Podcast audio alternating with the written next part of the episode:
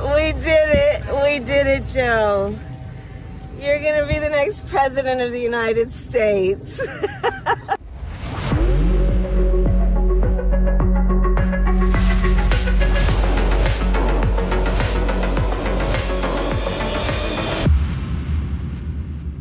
Ja, das war gerade noch einmal die designierte US-Vizepräsidentin Kamala Harris am späten Samstagnachmittag deutscher Zeit, nur kurz nachdem bekannt wurde, dass die Stimmauszählung zugunsten Joe Bidens ausgegangen ist.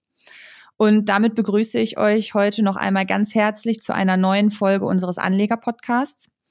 Und heute wollen wir noch einmal kurz auf die Zitterpartie beziehungsweise die Wahlschlacht in den USA zurückblicken und auch schon einmal auf den neuen demokratischen US-Präsidenten Joe Biden schauen und auch auf den scheidenden Commander-in-Chief Donald Trump und was wir da zu erwarten haben. Und dazu habe ich mir heute erneut meine Redaktionskollegin Katharina Müller eingeladen. Hallo Katharina. Hallo Janine. Es war ja, wie bereits erwähnt, eine ziemliche Zitterpartie und hat ganze fünf Tage gedauert, ähm, bis in den USA ein Ergebnis der Wahl feststand, die am Ende tatsächlich für den oder zugunsten des Demokraten Joe Biden ausgegangen ist.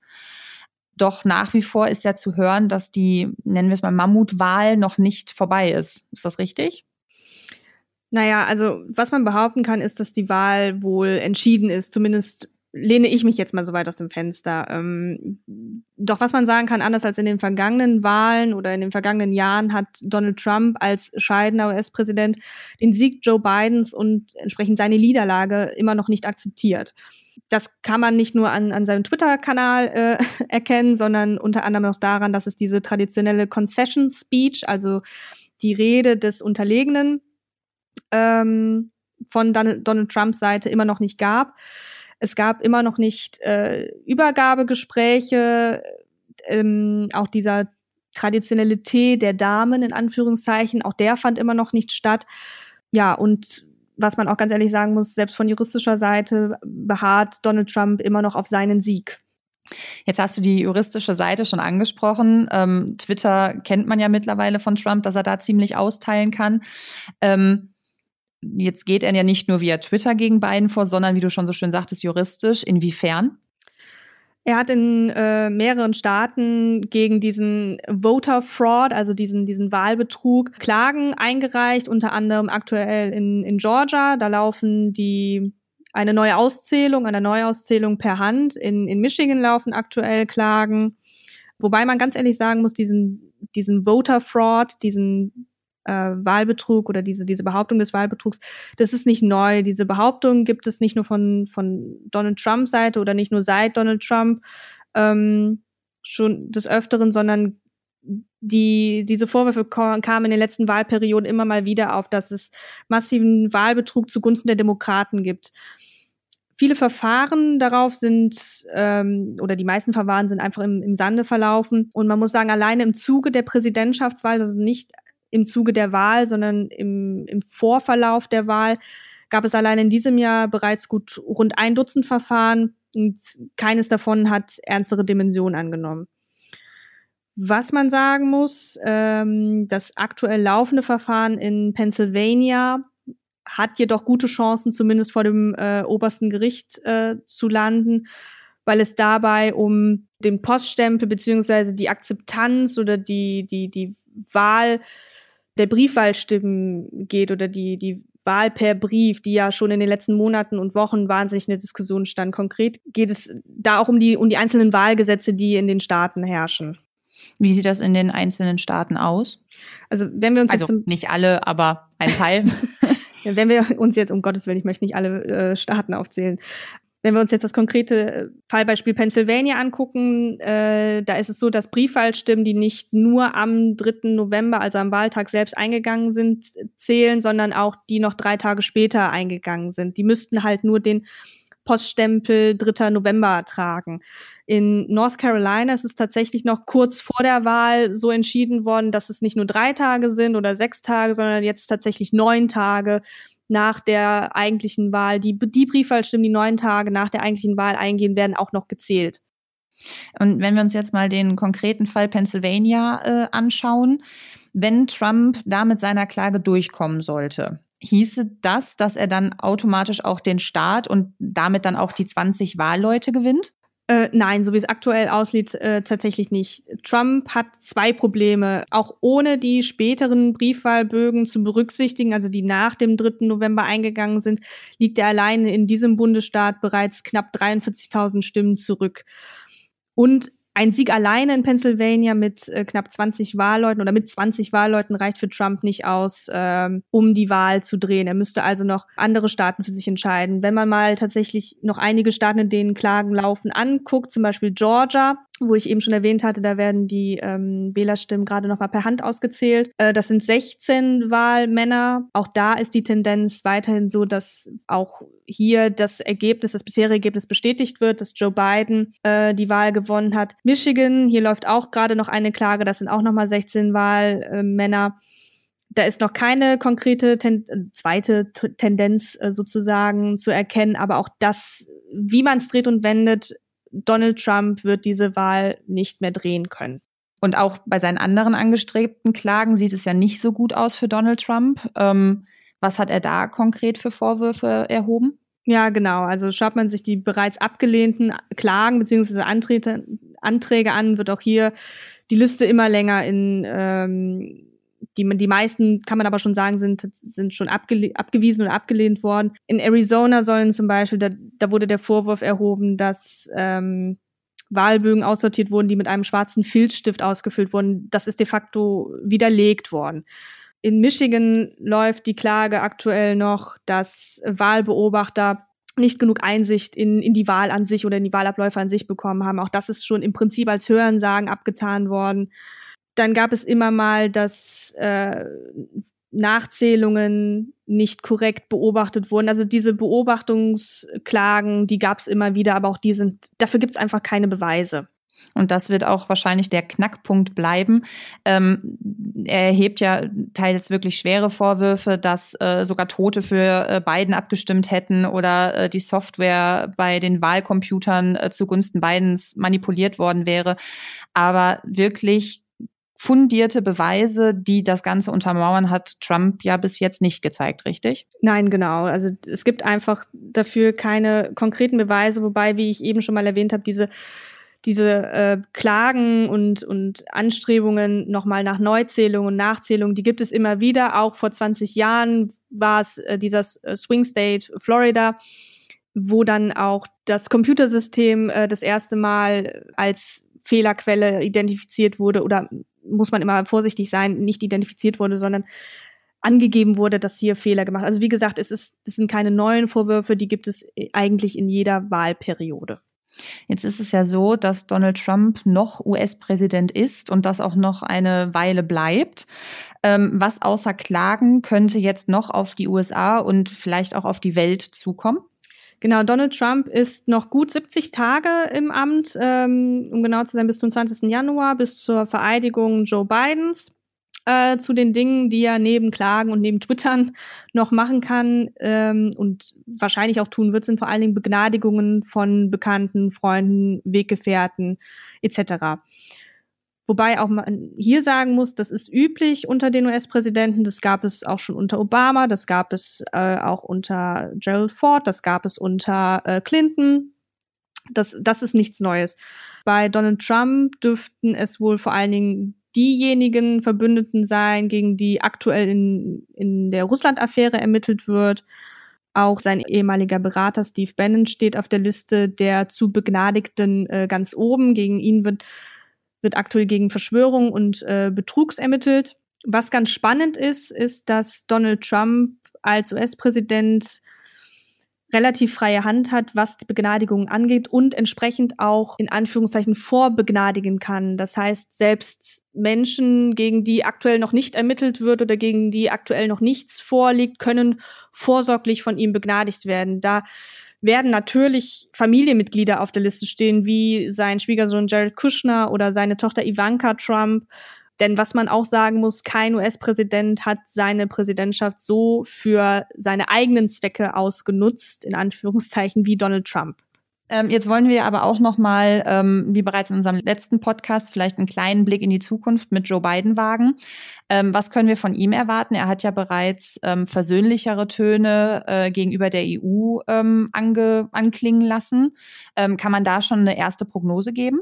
Ja, die kann man durchaus. Also Joe Biden ähm, hat bereits mit einigen europäischen Staatsoberhäutern telefoniert. Dazu gehören unter anderem Kanzlerin Angela Merkel und Frankreichs Präsident Emmanuel Macron. Die Telefonate dürften sich natürlich im, im Vorfeld erstmal um, um die Gratulation äh, gehandelt haben. Aber natürlich werden hier auch schon über erste Ideen, Vorschläge, man kennt sich ja auch. Also Joe Biden war ja Vizepräsident äh, acht Jahre lang unter Barack Obama man hat sich auf der internationalen Ebene immer schon mal getroffen und auch schon immer mal miteinander gesprochen. Man, man kennt sich und entsprechend äh, werden da schon einige erste Aspekte mit Sicherheit besprochen werden. Und heißt das dann im, im Groben, es wird alles so wie vorher, wie vor Trump? Mm, naja, was heißt vor Trump? Was man sagen kann, es, es wird sich einiges ändern, aber, aber es herrscht gerade in der, was die, was die Zollpolitik angeht, ähm, immer noch Rede und, und Diskussionsbedarf. Das haben vor allen Dingen die jüngsten Strafzölle der EU auf US-Produkte gezeigt, die natürlich noch aus der Trump-Regierung äh, und die Diskussionen und die, die Überwerfungen mit der Trump-Regierung äh, zollen. Das ist äh, gar keine Frage. Oder auch der, der US-Truppenabzug aus Deutschland ähm, wird mit Sicherheit noch mal Verhandlungsbedarf auf, äh, aufbringen eine Rückkehr in die Zeit, als Amerika sich um die Sicherheit Europas, in Anführung, muss man immer in Anführungszeichen sehen, um die Sicherheit Europas gekümmert hat äh, und sich die europäischen Staaten auf, auf sich selbst und ihre Wirtschaft konzentrieren konnten, die wird es nicht mehr geben. Und das hat uns auch Bundeskanzlerin Angela Merkel bestätigt, die in einem Statement Anfang der Woche gesagt hatte, Amerika ist und bleibt unser wichtigster Verbündeter aber es erwartet von uns und zu Recht stärkere eigene Anstrengungen, um für unsere Sicherheit zu sorgen und für unsere Überzeugungen in der Welt einzutreten. Und was bedeutet das? Naja, auch Joe Biden hat in seinem Wahlprogramm mit Buy America oder Buy American geworben, nicht mit America First, aber mit Buy American. Also auch er wird die Handelspolitik nicht völlig aufweichen, sondern auch schauen, dass die Wirtschaft in seinem eigenen Land wieder, gerade nach der Corona-Krise, wieder angekurbelt wird. Und auch so wie Trump wird er auf die NATO-Ausgaben bestehen, wobei man auch hier sagen muss, dass das nicht von Trump selbst äh, in Gang gesetzt wurde, sondern dass diese NATO-Ausgabendiskussion schon länger besteht. Auch die hatte Barack Obama schon äh, angemerkt des Öfteren. Und ich muss hier mal Angela Merkel äh, zitieren, zu Recht. Denn die NATO-Vereinbarung sieht nun mal vor, dass jeder Mitgliedsstaat bis 2024 seine Verteidigungsausgaben auf zwei Prozent des Bruttoinlandsprodukts erhöhen soll. Und wenn man sich mal Deutschland äh, hier anschaut, 2019 lagen diese bei 1,36 Prozent. Und für 2020 schätzungsweise liegen diese bei 1,57 Prozent. Also sind wir hier noch relativ weit entfernt von diesen angestrebten zwei Prozent. Also wird auch mit Joe Biden nicht alles äh, heitle Sonnenschein. Nein. Und Hoffnungen macht sich die EU ja auch vor allem im Technologiebereich. Und ein wichtiger Aspekt für die EU ist ja, dass sie sich von den Tech-Supermächten wie die USA oder China nicht abdrängen lassen will. Ähm, worum geht es hier genau? Naja, die Diskussion um äh, die Tech-Giganten und, und Steuer, die, die entsprechende Besteuerung äh, von Gewinn, die gibt es ja schon länger. Und ähm, die EU hofft mit dem Machtwechsel im Weißen Haus vor allem bei diesem Plan für eine Digitalsteuer auf Bewegung durch den neuen US-Präsidenten Joe Biden. Bislang ist dieses Konzept für eine Besteuerung der Digitalwirtschaft immer an, an US-Präsident Donald Trump gescheitert, der natürlich seine America First-Politik ganz klar auch auf die Unternehmen in seinem Land projiziert. Das ist es ganz klar. Also dass, dass die EU und eine entsprechende Besteuerung äh, von amerikanischen Unternehmen oder von amerikanischen ja doch von amerikanischen Unternehmen in, innerhalb der EU, dass das äh, in die zweite Reihe gesetzt wurde, das ist, das ist mir irgendwo klar. Äh, Im Streit über eine härtere Gangart gegen Internetkonzerne wie eben Google, Facebook, Amazon, Apple oder Microsoft ähm, fordern vor allen Dingen Frankreich und die Niederlande schon seit längerem auch im Notfall eine Zerschlagung der Digitalgiganten, um eben die Marktmacht ähm, nicht entarten zu lassen, wenn ich das mal so sagen darf. Was ja schon harte Forderungen sind. Das ist richtig, das, äh, aber solche Eingriffe werden inzwischen selbst in, in Washington diskutiert. Und zwar nicht nur von demokratischer Seite aus, sondern auch mittlerweile von republikanischer Seite, weil es einfach, man kann es nicht mehr leugnen, man kann nicht mehr die, die, die Marktmacht von Google oder von Amazon oder äh, von, von Microsoft ähm, leugnen. Gerade von von Amazon in, in der Corona-Krise, da ist diese Diskussion um, um, um Marktmacht halt nochmal entbrannt. Man kann es nicht mehr, äh, man kann es einfach nicht mehr leugnen. Wo du gerade das Thema Amazon angesprochen hattest. Amazon macht ja mittlerweile auch äh, nicht nur Paketlieferungen, sagen wir es mal stumpf, sondern auch gerade beim Cloud-Geschäft hat die EU ja schon Bedenken auch geäußert. Ja, genau. Also Amazon macht tatsächlich mittlerweile einen Großteil seiner Umsätze und seiner Gewinne mit der Cloud. Also wir alle kennen Amazon in, in erster Linie tatsächlich von, vom Online-Shopping, wenn man das so möchte, aber Amazon ist wirklich mittlerweile auch ein Cloud-Gigant. Und ähm, wie du schon richtig angekündigt oder äh, eben schon gesagt hattest, die, die EU ist auch in, in Sachen Cloud und Datenspeicherung mittlerweile auf dem Standpunkt, dass man auch hier eigene Lösungen finden muss, beziehungsweise das Feld der großen Tech-Giganten oder das Feld den großen Tech-Giganten nicht einfach überlassen sollte. Wir reden hier so ein bisschen von der digitalen Souveränität für Europa, was ja gerade tatsächlich so ein bisschen im Aufbau ist mit, äh, mit Gaia X, das ist ja so der, der, der Aufbau einer souveränen Dateninfrastruktur in, in Deutschland, die ja gerade im Aufbau ist sozusagen, damit man so ein bisschen von, von, von den Großmächten in Anführungszeichen wegkommt. Und auch was die Diskussion um den 5G-Ausbau und Huawei angeht, auch da wird es mit Sicherheit in Zukunft nochmal neue Gespräche geben. Donald Trump hat ja hier des Öfteren interveniert, gerade in Sachen Huawei. Auch hier wird es wahrscheinlich in den kommenden Wochen, in den kommenden Monaten nochmal Diskussionsbedarf geben. Und vielleicht schauen wir abschließend auch nochmal ähm, uns ein Thema an, was angesichts der Corona-Krise vielleicht ein, ein bisschen in den Hintergrund gerückt ist, nämlich das Thema Klimawandel. Ähm, eine der ersten Amtstaten Donald Trumps war ja der Ausstieg aus dem Pariser Klimaabkommen. Ähm, Biden hat jetzt schon auf seiner Agenda stehen gehabt und angekündigt, dass er diesen Schritt wieder rückgängig machen möchte und wieder dem Pariser Klimaabkommen beitreten möchte. Was bedeutet das für die USA und auch für Europa? Ja, genau. Das Klima und auch das Pariser Klimaabkommen war für, für Joe Biden äh, ein ganz wichtiger Punkt in seinem Wahlprogramm. Das ist natürlich auch wieder ein Zeichen dafür, dass, dass Joe Biden und die USA sich einfach Europa und auch einer, einer äh, globalen Weltkommunikation, nenne ich es mal vorsichtig, wieder annähert. Ähm, das, es geht ja nicht nur um das, um das Klimaabkommen, es geht auch um die, wieder, den Wiedereintritt in die WHO und auch die Akzeptanz der WHO wieder. Und Joe Biden hat in seinem Wahlprogramm einfach ganz klar äh, sich auch dem europäischen Ziel der, der Klimapolitik auch zugewandt, äh, bis 2050 einfach ein Net Zero Carbon äh, Programm in, in die Wege zu leiten. Mhm. Und jetzt haben wir ja schon viel über die Politik und auch über die Gesetze gesprochen und auch die Wahl nochmal Revue passieren lassen. Als Anlegermagazin und auch als Anlegerpodcast ähm, dürfen wir ja die Börse auch nicht aus den Augen lassen. Ähm, was könnte Joe Biden als US-Präsident für die Börsen bedeuten, auch weltweit oder auch gerade auch in den USA. Man hat jetzt keine Glaskugel und kann auch nicht absehen, wie sich das Ganze auch mit der Corona-Krise beispielsweise weiterentwickelt. Aber vielleicht können wir doch so eine kleine erste Prognose wagen. Mm, ja, also wenn wir den, den letzten Punkt, den, den Klimaaspekt nochmal zur Hand nehmen, dürften in den kommenden Jahren, ähm, sollte sich diese, diese Net Zero Politik Bidens, also ähm, Net Zero Carbon Politician bedeutet einfach, dass bis bis äh, 2050 soll die Produktion und soll, sollen die USA so klimaneutral wie möglich äh, sein. Ähm, umgesetzt werden, dann dürften vor allen Dingen nachhaltige Titel äh, in den kommenden Jahren anziehen.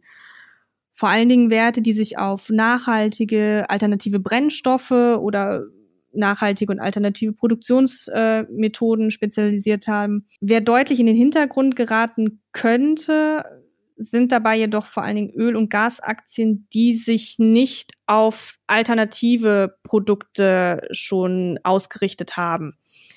die haben zwar schon in der Corona, das haben wir jetzt gesehen, die haben in der Corona-Krise schon deutlich äh, unter den geringeren Gas und Öl, unter der geringeren Gas- und Ölnachfrage gelitten.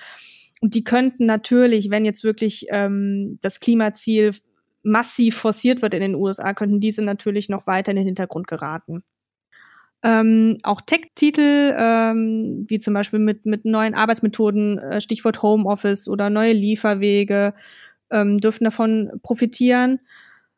Allerdings muss man auch immer in Betracht ziehen, dass sich, dass sich der Klimawandel, und das, das wissen wir aus eigener Hand, äh, nicht in vier Jahren und vielleicht auch nicht in acht Jahren äh, so leicht äh, umsetzen lässt.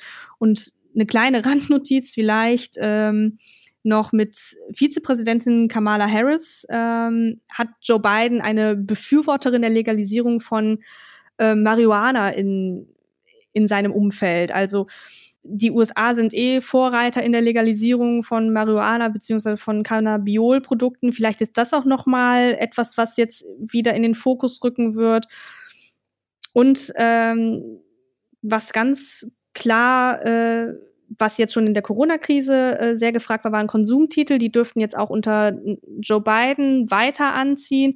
Einfach aufgrund dessen, dass Joe Biden die Steuerpolitik noch mal ein bisschen abändern möchte. Er möchte ähm, einkommensstarke Familien, einkommensstarke Bevölkerungsschichten höher besteuern, dafür aber einkommensschwachere Familien und äh, einkommensschwachere Bevölkerungsschichten unterstützen. Das heißt, Konsumtitel werden auch weiter anziehen dürfen.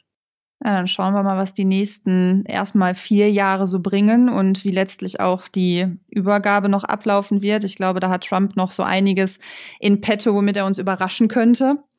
Und dann danke ich dir, Katharina, an dieser Stelle auf jeden Fall vielmals für den Rückblick auf die Wahl und den kleinen Ausblick, ähm, was wir unter einem demokratischen Präsidenten in den USA vielleicht zu erwarten haben. Ja, bitteschön.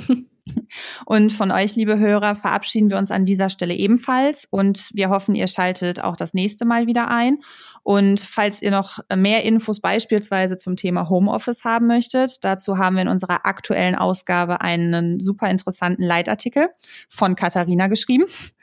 Und äh, bis zum nächsten Mal und bis dahin und bleibt gesund.